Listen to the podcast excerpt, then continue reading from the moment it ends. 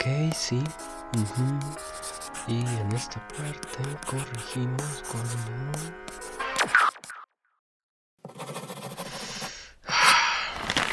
¡Oh, qué...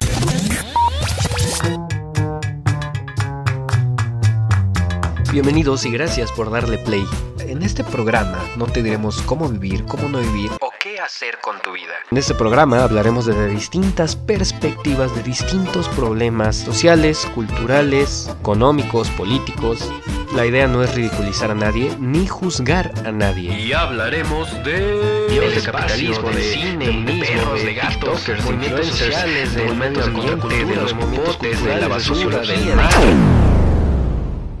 Pero eso es tema de otro podcast. Gracias, gracias. Recuerden que si quieren un espacio, quieren colaborar con nosotros, los mensajes en Instagram están abiertos. Y ahora los dejo con el anfitrión, la mente maestra detrás de los podcasts de Tinta al Aire. Con ustedes.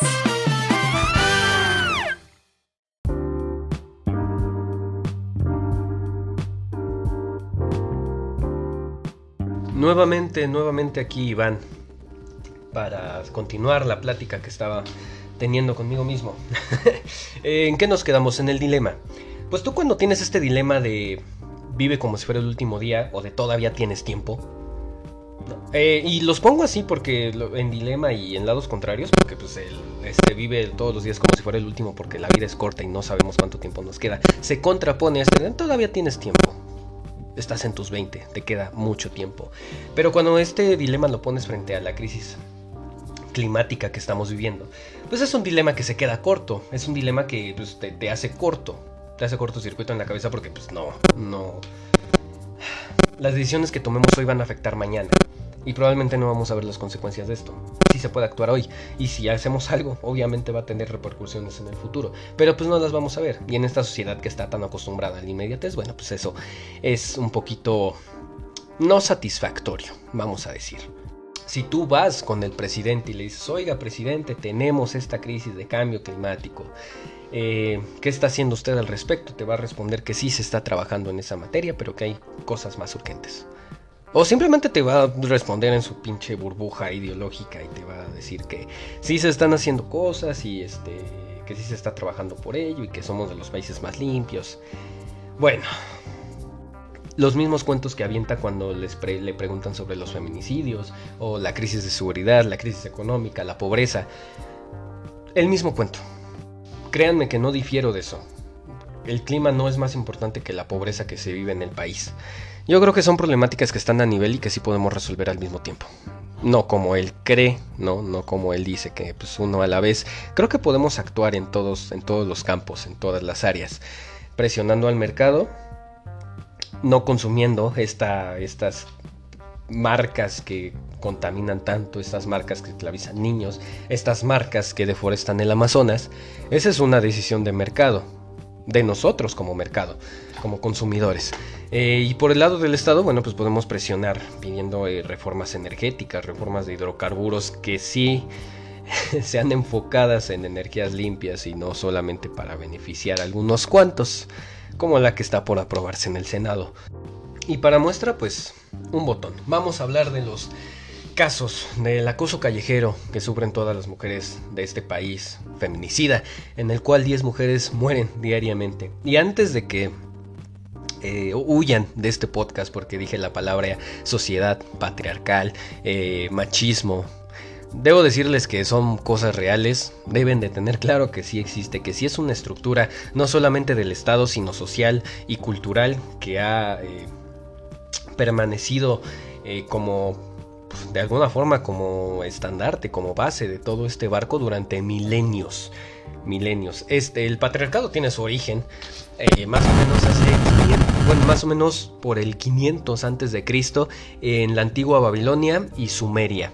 Si quieren saber más de cómo nació, vayan a escuchar el podcast del amor porque todas las bases de, los cuentos de las comedias románticas que tenemos hoy están basadas en cuentos del romanticismo, que a su vez son una manifestación de esta de toda esta estructura patriarcal que nació en aquellos en aquellos años hace casi 2000, hace 2500 años. Bueno, 2500 años donde realmente se institucionalizó, porque desde hace como 6000 años que venimos arrastrando esta relación entre hombres y mujeres. Pero bueno, escuchen ese podcast si quieren saber un poquito más al respecto. Está aquí obviamente en la primera temporada de Tinta al Aire. Eh, ¿Por qué quiero hablar de las soluciones rápidas y del acoso callejero? Porque vamos a hablar de los vagones exclusivos.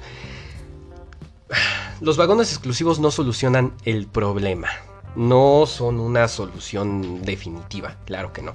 Porque pues como les digo es un problema de estructura social, de descomposición del tejido social, de educación, de reeducación, porque hay que reeducar a todos los boomers para que no acosen y decirles, oye, está mal, esa idea de la mujer objeto, de la mujer trofeo, está mal y no te la vas a ganar así, no te la vas a coger, ¿no? Así de pinche simple. Y no está mal porque es, y perdón, y está mal porque es un ser humano, es un puto ser humano, no es nada más como un objeto que te va... saben a dónde voy. Y perdón, pero es que sí emputa un poquito este, este tema. Eh, no, no resuelven nada los vagones exclusivos eh, del Metrobús, del metro, pero es una solución pragmática a un problema que nos rebasa como sociedad y como Estado. ¿Por qué nos rebasa? Bueno, porque el Estado antes de antes de los colectivos feministas no había legislación alguna en materia de feminicidios fue hasta apenas este siglo que realmente se está comenzando a hacer algo. Y realmente pues estas legislaciones eh, siguen en pañales. Son muy firmes, pero seguramente en el futuro estas legislaciones ya no las vamos a tener y ya van a, eh, esperemos, que ya hayan evolucionado y ya sean más, más claras en cuanto a los en cuanto a los hechos. Vaya, que sea más fácil eh, encerrar a las personas que realmente han, han eh, incurrido en estos crímenes, crímenes de odio, así hay que llamarles porque son crímenes de odio. Y bueno, si tú vienes y me dices, ay, matan más hombres al día, bueno, yo te voy a responder, sí, güey, sí, vete a sentar. Eh, ¿Sabes qué? En Estados Unidos también matan a más hombres blancos que a hombres negros al año. Pero ¿sabes qué? Las razones no son, no son las mismas. Y eso no va a deslegitimar al movimiento Black Lives Matter, el movimiento que defiende a, defiende a los afrodescendientes de toda esta violencia racial que se vive allá. Esto no, no, no le quita mérito a este movimiento, el que haya más hombres blancos que negros muertos al día, no. Lo mismo pasa aquí en México. Sí podrán matar más hombres, pero no por las mismas razones. ¿eh? Por eso son crímenes de odio, porque son razones de género. Es como si... Verga, es casi lo mismo, pero con diferentes, eh, vamos a decir, eh, protagonistas. Entonces los vagones exclusivos no solucionan nada de, de, fondo, de lo cultural, de la sociedad, del sistema, pero sí son una solución pragmática este problema que, nos rebasa. O sea, sí reducen los números de acosos en el transporte público gracias a estos vagones. Y es segmentación, pero pues es la solución que ahorita tenemos porque este problema nos rebasa. En ese sentido, yo creo que se podría hacer lo mismo con la crisis del cambio climático.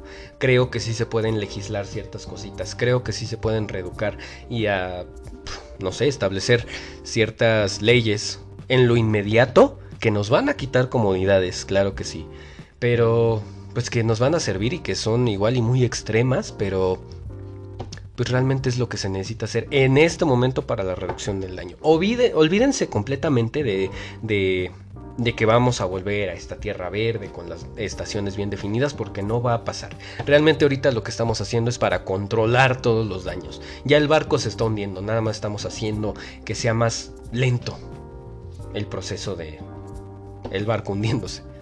Entre estas posibles soluciones igual y sería proponer más impuestos. Ahora, eh, el Estado también tiene que regular al mercado. ¿De qué manera y por qué? Tú, tú, escuchas impuestos y dices, no mames, voy a pagar más de... Vamos a poner el ejemplo con las plataformas de streaming. En cuanto anunciaron que iba a haber un aumento o iba a haber un impuesto extra a todas las plataformas de streaming, todo el mundo brincó. ¿Por qué? Porque no comprendemos bien eh, cómo debería de funcionar el sistema, cómo debería de funcionar el Estado. Si tú le pones impuestos a una plataforma, esta debe de pagarlo de su bolsa. de su bolsa, señores. ¿Cuántas producciones nos entrega Netflix al año? ¿Cuánto dinero paga Spotify a los artistas? O sea, ¿realmente creen que a ellos no les sobra ese 15% más? Realmente, o sea, realmente si les quitan el 15% su calidad de vida de todas esas personas, las cabezas, los ejecutivos, los accionistas, van a perder dinero, van a perder calidad de vida si les quitas el 15% de lo que tienen ahí acumulado. ¿De verdad? Ese impuesto debería de salir de su bolsa. Ese impuesto no se nos debería de cobrar a nosotros, idealmente. Idealmente, si tú le pones un impuesto a una empresa así, pues debería de funcionar más o menos como, como lo quiso Amazon. Amazon en cuanto anunciaron el impuesto dijeron, ¿saben qué? Nosotros no tenemos un pedo. Nosotros no vamos a aumentar la suscripción, eh, bueno, los precios en las suscripciones a Amazon, porque pues eso nos toca pagar a nosotros. Y ellos lo están pagando de su bolsa. Diferente a lo que hizo Netflix, diferente a lo que hizo Spotify, que ese impuesto, pues te lo están pasando al usuario directamente. ¿Quieres 30 por? Ah, sí, te lo voy a subir a ellos. Yo no quiero perder ni, una, ni un solo peso de todo mi dinero. Y no te confundas, o sea, no creas que, el 15% de su riqueza es algo que les vaya a pegar. Porque no es así.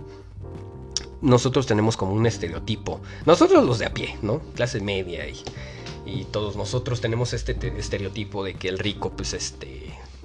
No sé, es un empresario que tiene su penthouse, eh, que tiene varios coches. Estamos hablando de estas cabezas, de Netflix, de Spotify, de todas estas empresas transnacionales y multimillonarias, si les quitas el 15% de su riqueza, no les pega. Neta, o sea, son cantidades que ya ni siquiera puedes imaginar. Tú seguramente estás pensando en un millonario como, ah, bueno, 10 millones de pesos en el banco, 200 millones de pesos en el banco. Pero esos güeyes ya manejan otras cantidades elevadas por 10 veces quizás. El 15% de eso no les pega. El 15% de esos impuestos que deberían de ellos estar pagando, pues realmente se deberían de ver en obra pública, pero tanto el sistema está corrompido como esas empresas. Por eso se necesita un Estado regulador. Real, porque el capitalismo, el mercado, no se regula solo. Les puse el ejemplo en la emisión pasada de este podcast. Es igual que los derechos laborales, de alguna forma. Aquí en México, voy a hablar de, los derechos laborales aquí en México. Aquí en México por ley te tienen que dar seguro de vida, tienen que aportar a tu Infonavit, te tienen que dar este Afore, creo. Iba a cambiar un poquito la, ley en eso. No estoy al, corriente con las últimas actualizaciones de las pensiones, pero eso es lo que te tiene que garantizar una empresa privada, se supone. Ahora, eh, el IMSS cobra cierto porcentaje de tu sueldo a las empresas para solventar este pues toda la estructura de salud, que tampoco es eh, maravillosa. Yo afortunadamente las veces que he estado ahí me han atendido de maravilla. No he tenido ni un pedo, pero pues sabemos las situaciones que se dan en el país. Tampoco hay que generalizar, es a lo que voy. Em, entonces estos porcentajes que salen de tu ICR y todo, todo, todo eso no debería de estar calculado sobre... No te lo deberían de descontar, es a lo que quiero llegar. Porque tú cuando llegas a una empresa te dicen, ah, bueno, vas a ganar 6 mil pesos, pero a eso hay que quitarle los impuestos.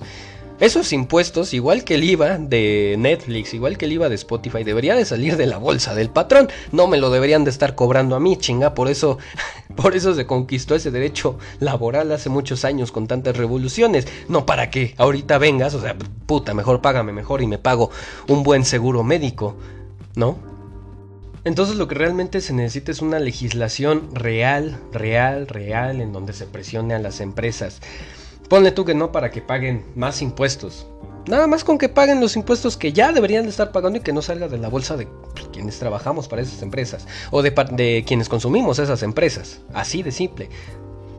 Y fíjate que tampoco estoy proponiendo que se le quite la mitad de la riqueza así por ley a esas personas. No. Simplemente estoy proponiendo condiciones dignas de trabajo para los trabajadores y que paguen realmente sus impuestos, que el Estado realmente los persiga.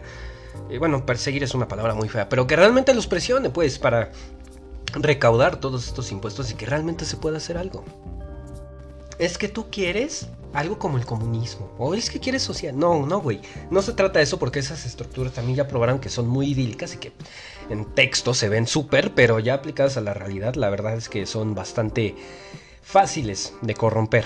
Como los sindicatos. Eran una buena idea, pero ahorita pues ya son útiles. No vamos a decir que no, pero pues también están bien pinches corrompidos y eso lo sabemos todos. Todos lo sabemos. La buena noticia de todo esto es que esto lo podemos cambiar en las urnas. Este es año de elecciones, señoras y señores. ¿Por quién van a votar? ¿En dónde empieza esta, esta parte de la democracia? De arreglar todo con la democracia. Bueno, muy sencillo. Puedes tener candidatos presidenciales, candidatos a, a estados, candidatos, pero todo empieza por nuestra casa. No te estoy diciendo tú eres el responsable de. No, o sea, no, no, no es literal, es metáfora, pues. ¿A qué voy? A sus alcaldes, sus presidentes municipales, los delegados de sus delegaciones, claro. Ahí empieza todo eso. A todos nosotros nos toca hacer política. Política de verdad. Y no me refiero a que salgas a las calles a protestar o que eh, busques eh, pasar una propuesta. Eh, no, no. La, la gente piensa que hacer política se limita a eso, pero no. Hacer política empieza desde investigar quiénes son tus delegados, qué propuestas traen, eh, más o menos eh, ver la, la colonia, ver la alcaldía en la que vives, más o menos qué le hace falta, eh, empezando por tu calle. Digo, los problemas obvios pues, son seguridad, eh, obra pública, obra pública sobre todo. Entonces, si tú investigas quiénes son tus delegados, eh, pues te puedes acercar a ellos muy fácilmente, empezando por un correo electrónico. Las bases de datos son públicas de los correos de estas personas donde puedes mandar más o menos. Salte a tu, sal a la calle, toma un par de fotos, mándale un correo.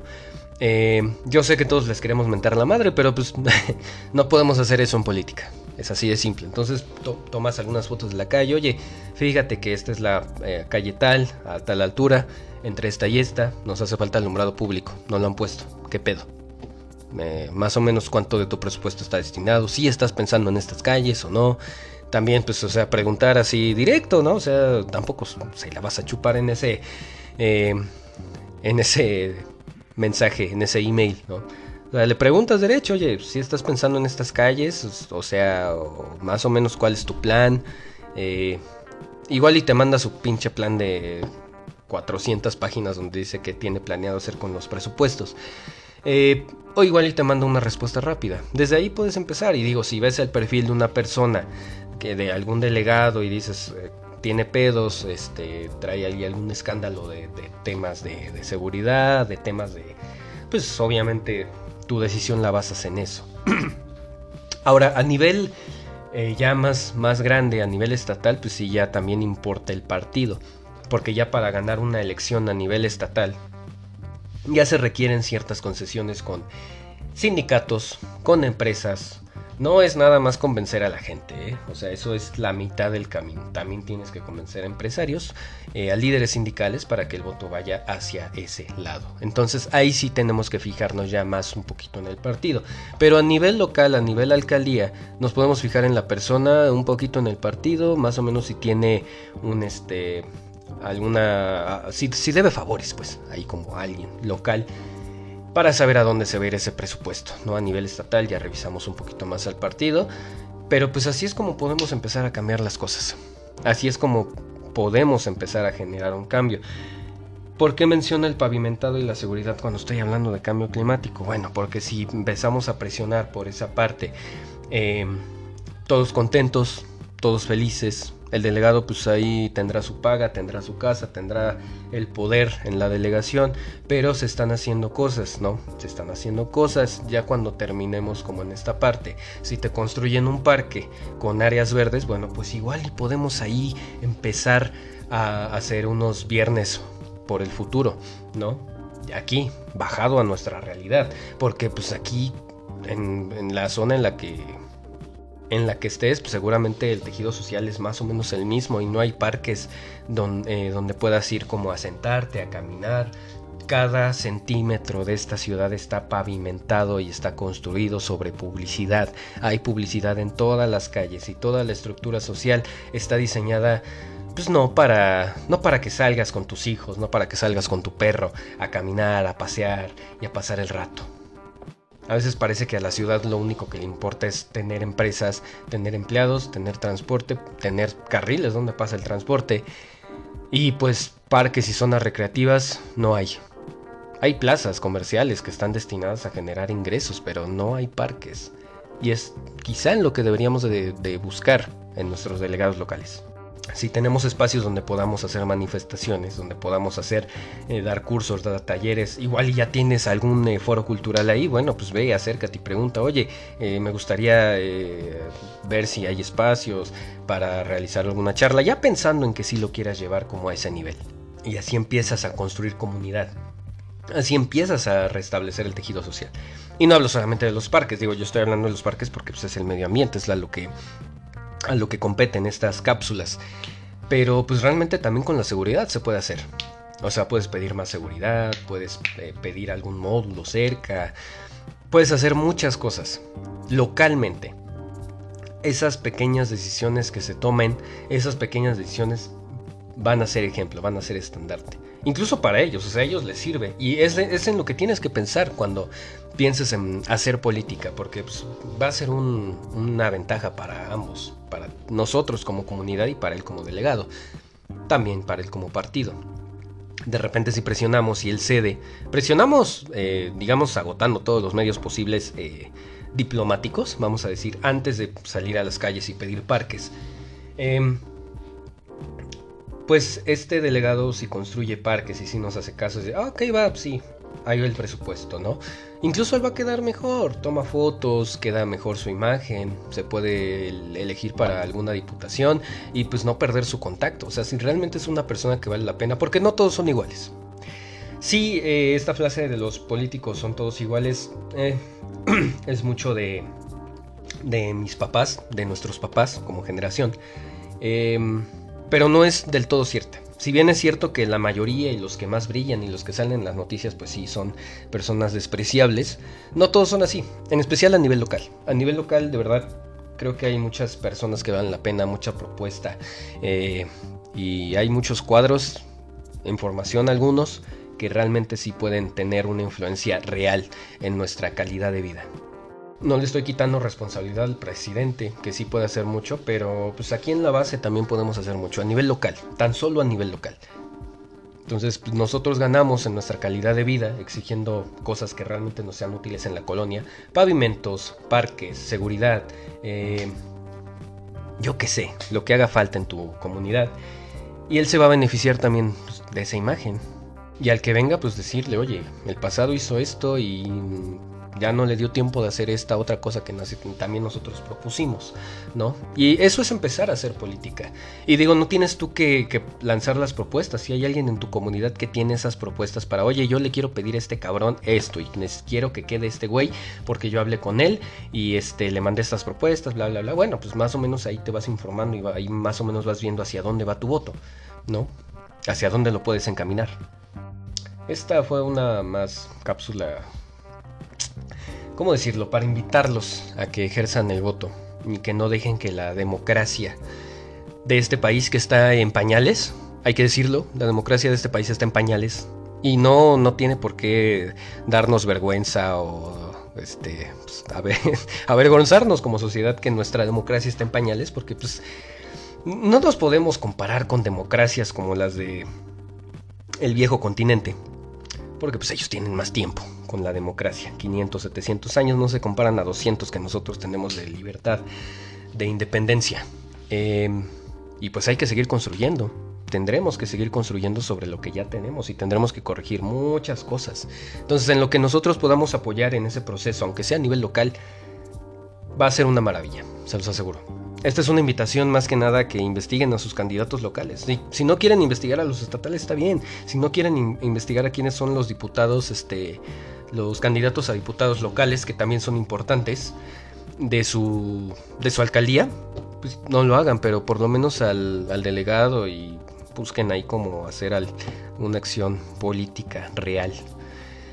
Y pues me despido, me despido de esta cápsula, que fue una cápsula más como para hablar de los motivos eh, económicos, los motivos de democracia, los motivos de, de cómo podemos arreglarlo a través del Estado, digo, a través de siendo consumidores, pues ya lo veremos en el episodio bueno. Pero, pues hasta aquí voy a dejar esta cápsula. Creo que ya me pasé. Estoy sacándole jugo a las piedras. Nos vemos en la que sigue. Nos escuchamos otra vez, puta madre. Tengo mucho esa, esa mala costumbre, como si me estuviera grabando en video. Pero bueno, nos escuchamos en la próxima, señoras, señores. Gracias por escuchar.